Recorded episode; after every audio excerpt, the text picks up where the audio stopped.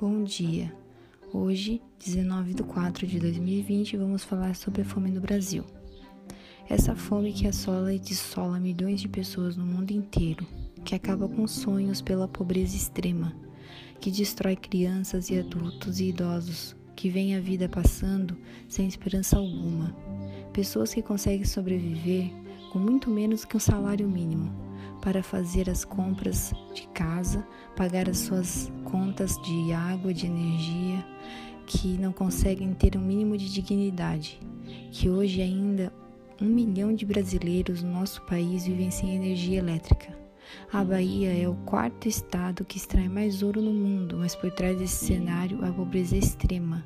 Ainda para ajudar, a maior taxa de analfabetismo se concentra no Nordeste, são 16%, e o Brasil é um país oculista, onde esconde esse cenário por trás das suas riquezas, mostrando só o que é belo e escondendo essa pobreza do mundo.